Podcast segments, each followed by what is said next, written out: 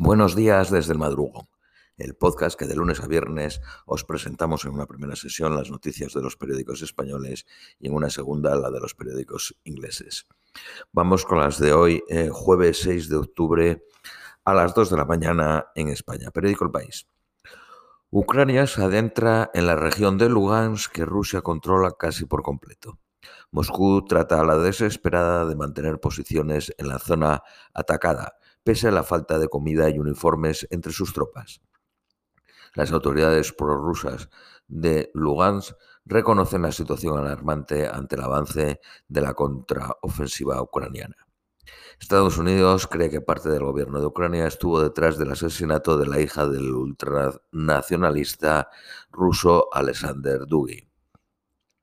El canciller alemán considera que la instalación de un escudo antimisiles para Alemania es urgente.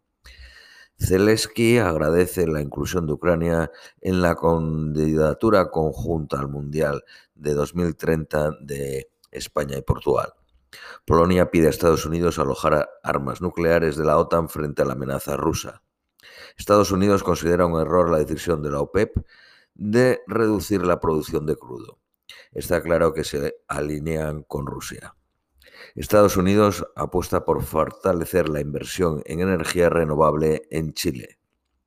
Sánchez y el canciller alemán plantean eh, cuidar los salarios de la clase media para frenar a la ultraderecha.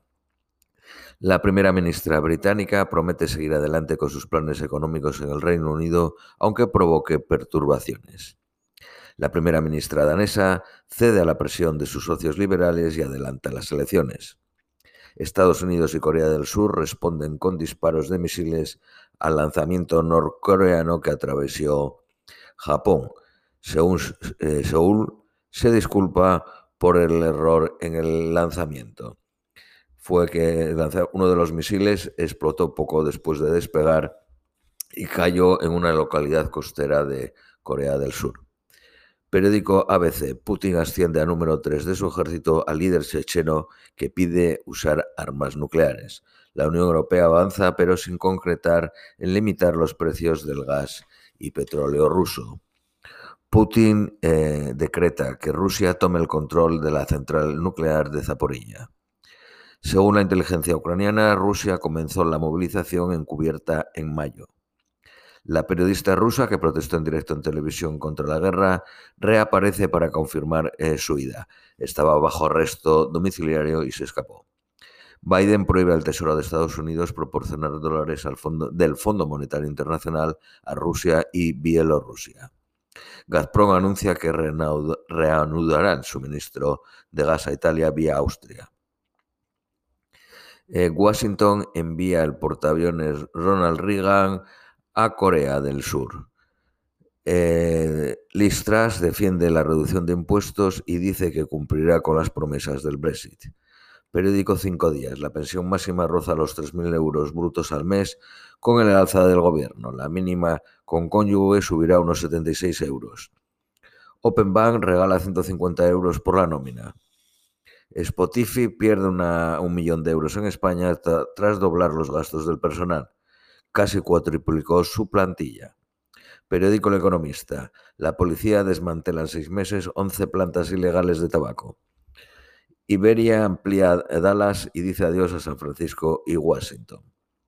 Google endurece el control para anunciar productos financieros y exigirá que estén registrados en los reguladores. Esto se empezará a cumplir en enero del 2023.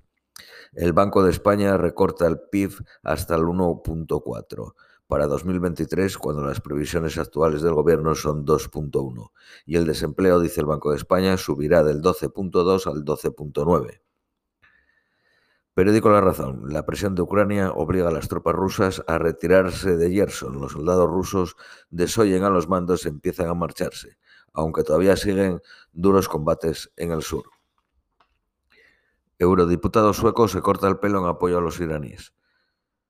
Eurodiputada, perdón. La primera ministra británica sitúa el crecimiento como su prioridad, aunque provoque perturbaciones en un discurso a la defensiva.